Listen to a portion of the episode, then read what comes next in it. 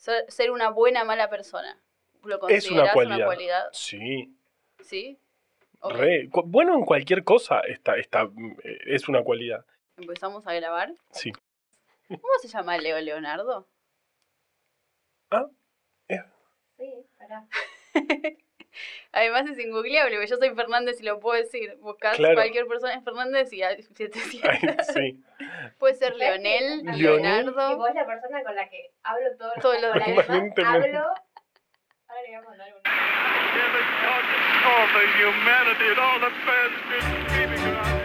Oh, la humanidad. Ese conjunto de personas que vivimos en el mundo, al mismo tiempo, mal que nos pese. Desde la más brillante a la más necia, desde la más cruel a la más solidaria, desde la más común hasta la más extraña. En el año 2021, ese conjunto de personas está a punto de alcanzar los 8 mil millones. Pero, ¿cómo podemos ser tantos y a la vez sentirnos tan especiales? Vamos a intentar explorar esa pregunta como lo hacían nuestros antepasados, contándonos historias. Hola, eh, mi nombre es Leonardo. Te queremos Excelente. mucho, Leo. Te queremos. Un hombre está acostado sobre una mesa, en el centro de un antiguo teatro. En las gradas del teatro, mirando hacia la mesa, muchos otros hombres observan y esperan. El hombre acostado hace muecas de dolor. Poco tiempo atrás se le partió un hueso de la pierna y ahora la herida se está empezando a infectar. De repente se abre la puerta y entran tres hombres más. Sus guardapolvos están completamente ensangrentados y los llevan con orgullo. También con orgullo empujan un carro lleno de herramientas. Predominan los cuchillos y las sierras.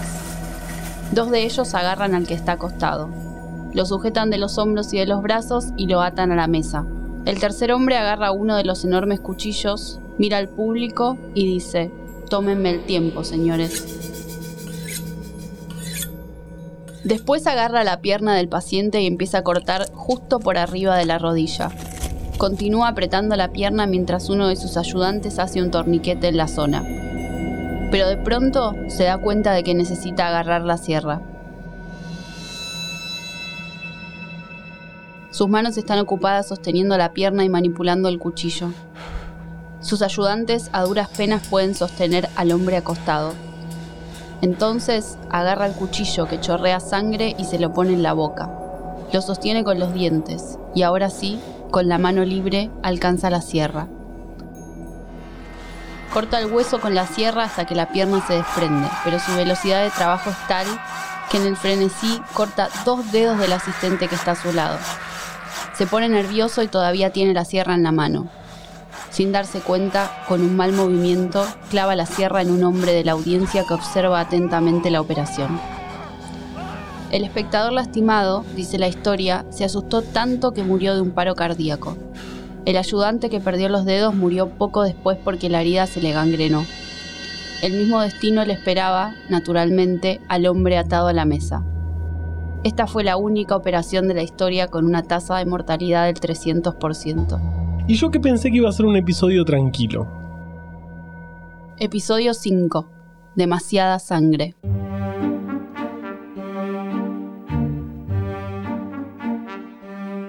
Nuestro protagonista, el hombre que pidió que tomaran el tiempo, se llamaba Robert Liston y generalmente podía hacer este tipo de amputación en dos minutos y medio y sin matar a nadie en el intento. Por eso era conocido como el cuchillo más veloz de Londres. En aquella época no existía la anestesia y las personas estaban despiertas mientras eran operadas, así que la velocidad era la cualidad más importante para un cirujano. Había pacientes que se iban corriendo en el medio del procedimiento, otros no paraban de moverse y casi todos gritaban como si les estuvieran cortando una pierna. Generalmente les estaban cortando una pierna.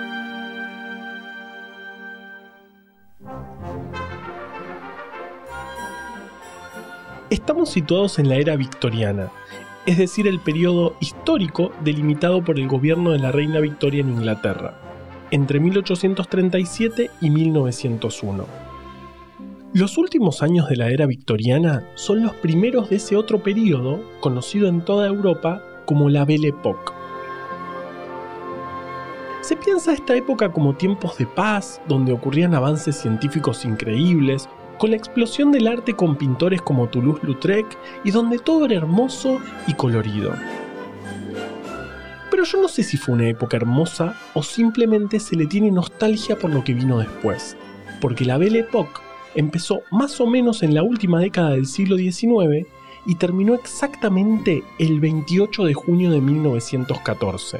¿Dónde? En Sarajevo. ¿Por qué? Porque ese día el archiduque Francisco Fernando de Austria, heredero de la corona del imperio austrohúngaro, fue asesinado por el grupo revolucionario Mano Negra. Asesinato que se convirtió en la excusa perfecta para detonar algo que probablemente ocurriría de todos modos. La Primera Guerra Mundial también conocida como la guerra más sangrienta de la historia de la humanidad.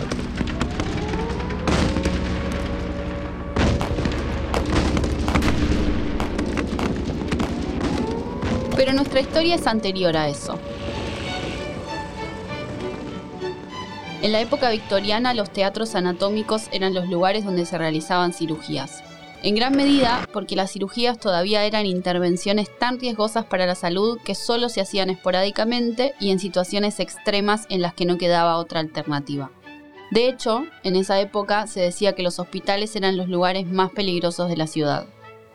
Los médicos creían que el pus era parte del proceso natural de curación y nunca lavaban su ropa ni sus instrumentos, porque la sangre en sus materiales daba cuenta de su experiencia y eso hablaba bien de ellos. Además, ¿para qué los iban a lavar si después se volverían a usar? La mayoría de las personas que pasaban por un teatro anatómico eran de bajos recursos. La gente rica se solía operar en sus propias casas, que eran lugares mucho más seguros, pero también hacerlo era mucho más caro. En paralelo, trabajadores de la salud como el médico Ignaz Semmelweis y la enfermera Florence Nightingale estaban empezando a notar la importancia de la higiene en las instituciones médicas. Pero convengamos que la experiencia de un cuchillo ensangrentado es mucho más atractiva que la pulcritud de uno esterilizado. Lógicamente, como los humanos somos criaturas morbosas por naturaleza, esos teatros anatómicos no solo se llenaban de estudiantes de medicina y cirujanos que querían aprender de la demostración, sino también de ciudadanos de a pie que pagaban entradas para observar el gran evento. A veces hasta se encontraban con espectáculos dignos de una película de Tarantino, como el que conté al principio. Yo creo que si hubieran tenido cámaras, hoy en día habría un registro fílmico absolutamente espantoso. Un poco ese registro existe, pero no es inglés sino argentino. Me encanta cómo robamos protagonismo en todos lados. A ver. La hidatidosis ocurre cuando muchas larvas de un parásito, que generalmente anda en aguas contaminadas con heces de animales, se acumulan en alguna parte del cuerpo formando lo que se conoce como quiste hidatídico. El quiste hidatídico puede ser grave y hay que removerlo a través de una operación que hoy en día no es compleja, pero en 1899 era una gran cosa. Ese año, el doctor Alejandro Posadas practicó una de estas operaciones mientras el francés Eugenio Pi lo filmaba. De esta manera, Posadas protagonizó una de las primeras películas argentinas de la historia y uno de los primeros documentales médicos de la cinematografía mundial.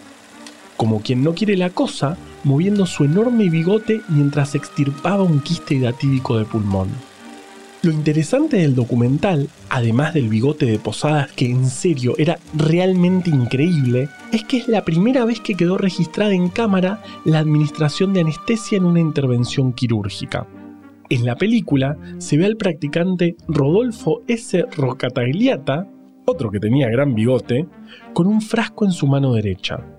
Cada tanto dejaba caer algo del frasco, probablemente cloroformo, sobre una máscara anestésica colocada sobre la boca y la nariz del paciente. Lo cual me recuerda. ¿Sabías que en la época victoriana había mucha gente que no tenía nariz? Claro, todavía no existía la penicilina, lo que equivale a decir que no había antibióticos para tratar distintas enfermedades, muchas de transmisión sexual, y la más común era el sífilis. El sífilis era extremadamente prevalente e incurable en el siglo XIX. Todo el mundo tenía miedo de tenerlo. Y la enfermedad era conocida entre los médicos como el gran imitador, porque puede presentar síntomas muy complejos y variados que muchas veces pueden ser confundidos con los síntomas de otras enfermedades. Sí, pero uno de los síntomas en particular es bastante específico de esta enfermedad, el colapso del cartílago nasal y la erosión de la nariz. Por eso, algunas personas que tenían la mala suerte de sufrir el único síntoma específico de esta enfermedad, perdían la nariz y andaban por ahí sin nariz. Algunos usaban una especie de vincha con una nariz falsa de metal que servía para cubrir la herida, pero no se disimulaba muy bien. O sea, es muy obvio una persona con nariz falsa. Y esto era, al menos, vergonzante. Entonces se creó el Club de los Sin Nariz. Cuentan los reportes de la época que era una especie de hermandad. Los sin nariz se reconocían por la calle y se invitaban a participar de eventos que consistían en grandes cenas donde la pasaban bien y sobre todo se hacían compañía. Cosa no menor, considerando que, generalmente, los sin nariz quedaban muy aislados socialmente, más por ser visibles portadores de la enfermedad que por razones estéticas. Al parecer, luego de la muerte de su creador, el club dejó de existir. ¿Sabes quién más tuvo sífilis? Al Capone. De hecho, tuvo neurosífilis. Así como el sífilis en estadios más tardíos puede afectar el tejido blando de la nariz, también puede afectar los sistemas nerviosos central y periférico.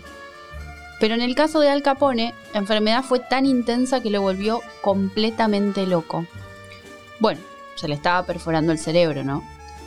Los síntomas comenzaron a ocurrirle cuando ya estaba preso en Alcatraz y tuvieron sus consecuencias. Por ejemplo, le costaba mucho seguir las órdenes de los guardias, lo que muchas veces le ganaba castigos bastante terribles. Pero no era rebeldía, era probablemente porque no podía procesar intelectualmente lo que le decían. A veces lo encontraban vestido con su tapado de invierno, gorro y guantes en su celda perfectamente calefaccionada. Alcatraz era una prisión bastante cheta y uno podría suponer Al Capone un preso bastante VIP. Su esposa, Mae, observando el comportamiento extraño de su marido, movió hilos para sacarlo de la prisión, y el diagnóstico oficial de neurosífilis fue lo que hizo que finalmente lo lograra. Para ese momento ya existía la penicilina, pero al pobre Al le llegó un poco tarde, porque su cerebro ya estaba literalmente agujereado. El diagnóstico se lo dieron en febrero de 1938. Salió de la cárcel el 16 de noviembre de 1939. Vivió varios años libre, pero su situación nunca paró de deteriorarse. Terminó muriendo en Florida de un paro cardíaco el 25 de enero de 1947.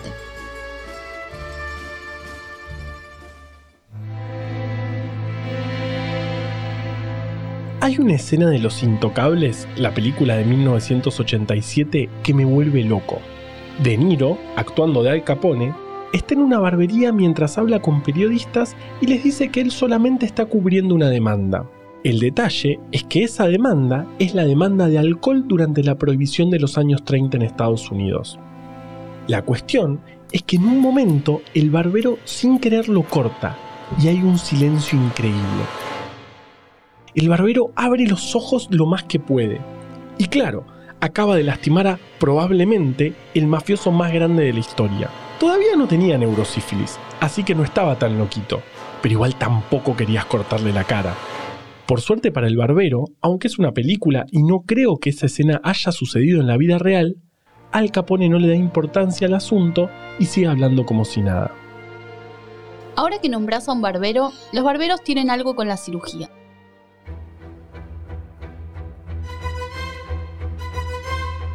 Al menos hasta que se creó el Colegio de Cirujanos en Londres en 1800, las cirugías eran consideradas procedimientos menores y los médicos no querían hacerlas, porque eran extremadamente sucias y por lo general los pacientes se morían, en el momento o a posteriori. Entonces, en las barberías se ocupaban de naturalmente la barba y cortar el pelo, pero también extraer dientes y realizar amputaciones. El trabajo médico que hacían más frecuentemente eran las sangrías, que se pensaba que servían para ciertas patologías. Esta era una práctica que generalmente recomendaban los médicos, pero que practicaban los barberos y partía de la creencia de que cuando un paciente enfermaba, producía sangre de más, que había que extraerle para ayudar a que se cure. Era un tratamiento bastante estándar para varias dolencias y en algunas ocasiones se practicaba también de manera preventiva. Por ejemplo, antes de la amputación de un miembro se extraía un volumen de sangre equivalente al que se estimaba que había dentro del miembro a amputar. El ibuprofeno de la era victoriana, pero que no funcionaba. Hasta había teorías de que las sangrías curaban la angustia y los males del corazón. La práctica recomendada era practicarlas hasta generar insuficiencia cardíaca. Bueno, es verdad que si te morís se te va la angustia. Había varios métodos para practicar una sangría. Se podía hacer una venesección, en la que se extraía sangre de una vena bien externa, por ejemplo las del cuello, una arteriotomía, que consistía literalmente en perforar una arteria, generalmente en las sienes, una escarificación, en la que los vasos más superficiales eran tratados generalmente con una copa de vidrio que contenía aire caliente en su interior, de modo que producía vacío en el interior del vaso sanguíneo, y también se usaban sanguijuelas. Durante las primeras décadas del siglo XIX, las importaciones de sanguijuelas en Europa estaban en el orden de los millones. Por lo general, las sesiones de sangría se solían detener cuando el paciente comenzaba a desmayarse y se consideraban exitosas si el paciente llegaba a tener un síncope. ¿Qué es lo que le está pasando a Carva en este momento mientras me escucha hablar? Salgo un ratito del estudio. Parte del equipamiento para las sangrías era un palo para que el paciente sostuviera con fuerza y así sus vasos sanguíneos se evidenciaran. También bowls para poner la sangre que le sacaban al paciente y las sanguijuelas y claro, vendajes, muchos vendajes. Como esta era su práctica más común, en un principio los barberos solían publicitar sus servicios poniendo literalmente bowls llenos de sangre en la puerta de sus lugares de trabajo. Y de paso, también colocaban el palo y las vendas para que se secaran. Pero con el tiempo fueron refinando la técnica publicitaria y empezaron a disponer los materiales de la siguiente manera. Las vendas teñidas de rojo quedaban atadas al palo, que era blanco y el bowl vacío dado vuelta arriba del palo. Pero cuando se levantaba un poquito de viento, las vendas rojas se enroscaban sobre el palo, generando el típico patrón del palito de barbero que todos conocemos. Hay algunas contradicciones en las fuentes, pero en algún momento, por alguna razón, se les agregaron rayas azules al palo y 200 años después, todavía en la puerta de las peluquerías sigue habiendo un coso de color blanco, azul y rojo. ¿Terminaste con los barberos? Sí, vení. Me quedé pensando en la película de Alejandro Posadas y su bigote, de menos de dos minutos de duración. La película, no el bigote. Ese cortometraje fue reconocido por las cinematecas de París y Bélgica como el primer documento fílmico de una cirugía en el mundo. Posadas, entusiasmado, vislumbró tempranamente su potencial para la comunicación. Si viviera hoy, probablemente haría un podcast de operaciones. ¿Te estás comparando con Alejandro Posadas? probablemente la única persona que tiene un hospital con su nombre y una entrada en IMDB? ¿Quién pudiera tener ese bigote? La película se extravió y fue rescatada antes de la demolición del viejo hospital de clínicas de la Universidad de Buenos Aires, que por cierto es el mismo lugar donde 15 años después del film, Luis Agote realizó la primera transfusión indirecta de sangre es decir, con sangre guardada un tiempo sin que se coagule gracias a unas sales de citrato de sodio que le agregó. Funcionó bien y el primer donante de sangre almacenada fue el portero del mismísimo hospital de clínicas, en noviembre de 1914, poquitos meses después de iniciada la Primera Guerra Mundial.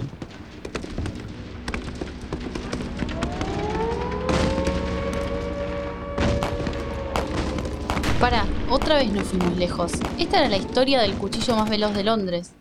No, esa historia me da impresión. Mira, te cuento otra cosa. Recién hacia el final de la Primera Guerra Mundial se empezaron a hacer transfusiones a los soldados heridos, aunque no hay buenos registros de cuántos procedimientos se hicieron. Pero de la siguiente guerra importante, la Guerra Civil Española, que duró desde 1936 a 1939, sí sabemos algunas cosas más.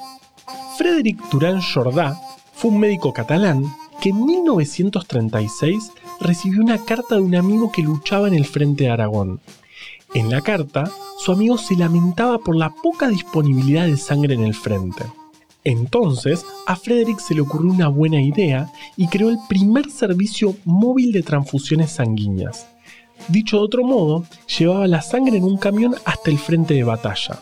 Logró, por primera vez en la historia, transportar sangre durante más de 300 kilómetros y que llegara en condiciones para ser transfundida.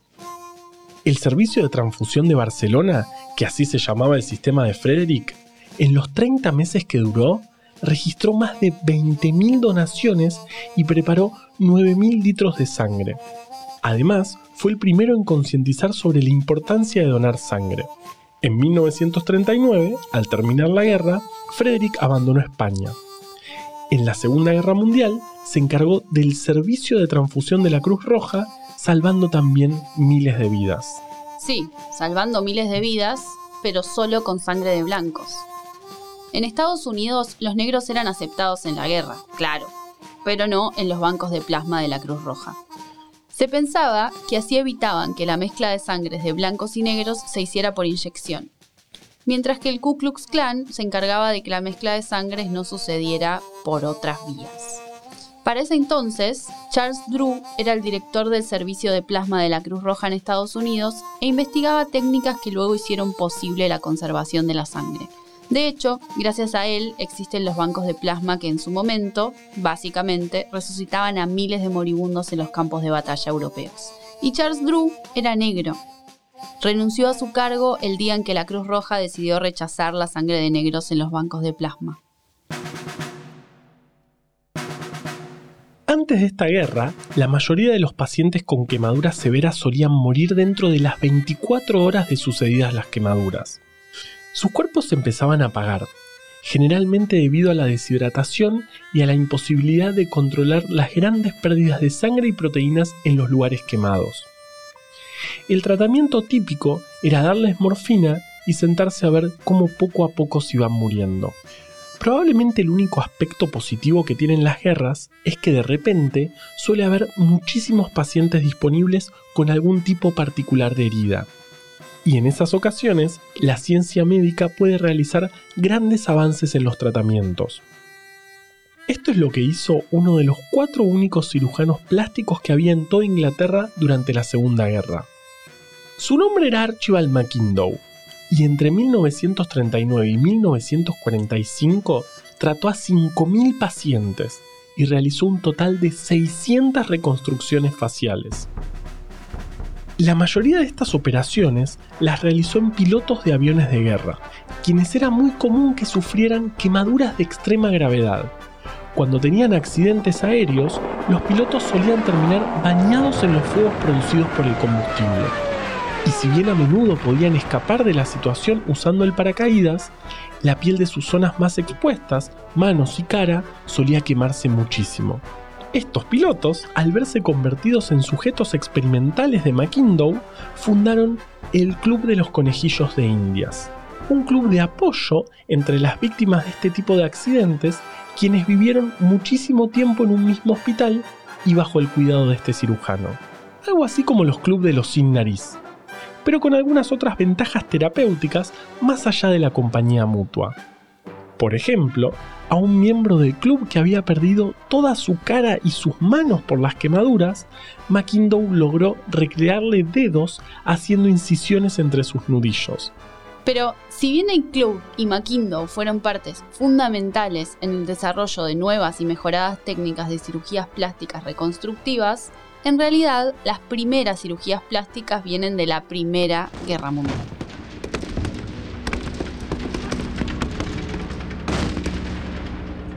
¿Por qué todo el tiempo volvemos a la Primera Guerra Mundial? Vos empezaste, yo quería contar otra cosa. La cuestión es que esta guerra popularizó el uso de trincheras y con ellas llegó todo un nuevo tipo de heridas. Porque era muy común que los soldados asomaran sus cabezas por encima de las trincheras y ahí, ¡pum!, recibían disparos en la cara. O sea que, por ejemplo, las rinoplastías le deben su existencia a las trincheras de la Primera Guerra. La cuestión es que la ubicación de este tipo de heridas hacía que la mayoría de los soldados fueran derivados, más que a cirujanos, a otorrinolaringólogos. Entre ellos, el neozelandés Harold Gillis. Quien en 1916 logró persuadir a altas autoridades del hospital militar donde trabajaba para que le designaran un hospital especial para pacientes con heridas faciales. Él y un conjunto de dentistas comenzaron a estudiar y desarrollar las primeras técnicas para reconstruir las caras de estos soldados y que quedaran lo más completas posibles. O lo suficientemente completas como para que pudieran llevar una vida más o menos normal. Cosa nada fácil, considerando que muchas heridas consistían literalmente en la pérdida de pedazos de cara. Gillis comprendió que el tejido desplazado, en vez de ser fusionado con otras partes que quedaran sanas de la cara y así desfigurarla para siempre, debía ser posicionado en su lugar original. Y que los vacíos que quedaran debían ser rellenados con tejido de cualquier otra zona del cuerpo. Y esto no contaba solo para la piel y los músculos, sino también para los huesos. De hecho, como en aquel entonces ya tenían algún tipo de experiencia con injertos de piel, el desafío más grande solía ser poder completar la estructura ósea de la cara. Y eso sin contar el problemita de las infecciones o el de anestesiar a los pacientes. La máscara de goma de uso corriente para administrar anestesia no se podía usar porque tapaba el área en la que tenían que trabajar, o porque a veces los pacientes habían perdido la boca y la nariz, y entonces, ¿dónde poner la máscara, verdad? Al final tuvieron que desarrollar una técnica para insertar un tubo en la garganta del paciente y así administrar la anestesia. Que por cierto, el primero en usarla fue Robert Liston, ¿cierto? No te preocupes, me pasa todo el tiempo. En la tarde del 21 de diciembre de 1846, el Teatro de Operaciones del Hospital Universitario de Londres estaba lleno de gente. Una amputación de una pierna hecha por el famoso cirujano Robert Liston, el cuchillo más veloz de la ciudad, era un espectáculo más que atractivo, y las gradas rebalsaban de hombres ansiosos por ver el procedimiento. Pero posiblemente nadie sabía que estaba por presenciar algo que quedaría en la historia. 15 minutos antes de que el cirujano estrella entrara al teatro, su colega William Squire se dirigió a la audiencia para informar que antes de proceder a la operación era necesario hacer una prueba, y pidió un voluntario. En su mano tenía un aparato de vidrio que se parecía bastante a una pipa de agua, con un tubo de goma y una máscara con forma acampanada.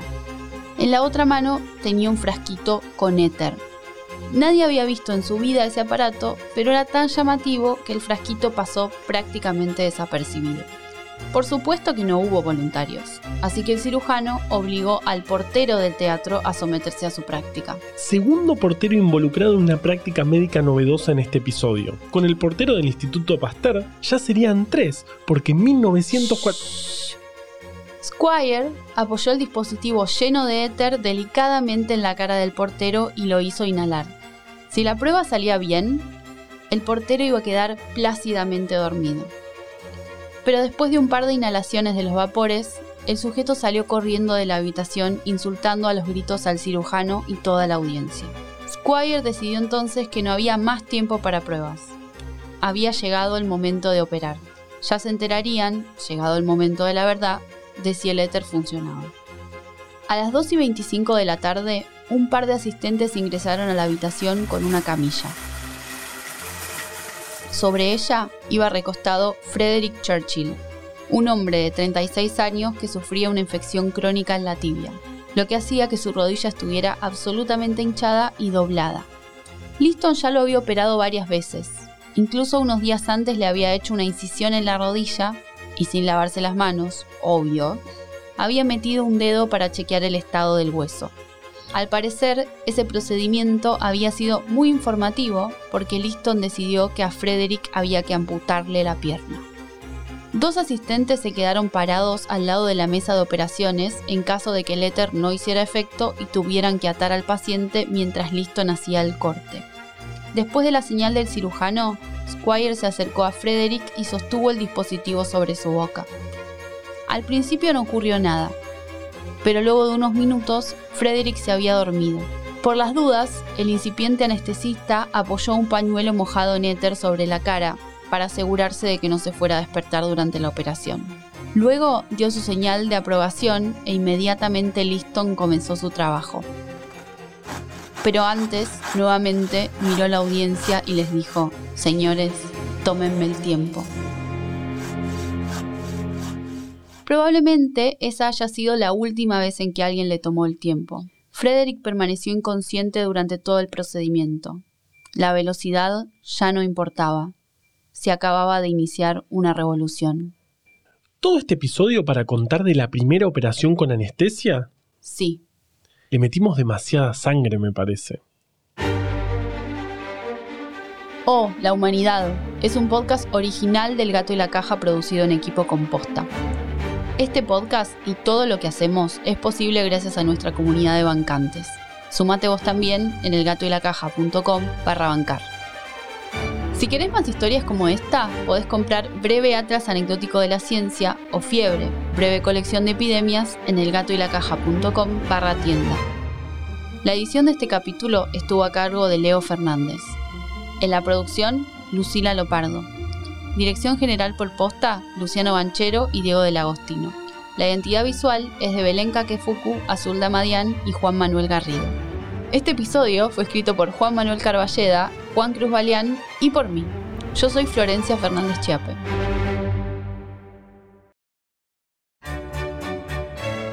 Una de las escenas más sangrientas de la historia del cine seguramente sea la escena del ascensor en la película El Resplandor, la adaptación que Stanley Kubrick hizo de la clásica novela de terror de Stephen King. Muchos años después del estreno, León Vitali, el asistente del director, brindó detalles de cómo fue preparar y rodar esa escena.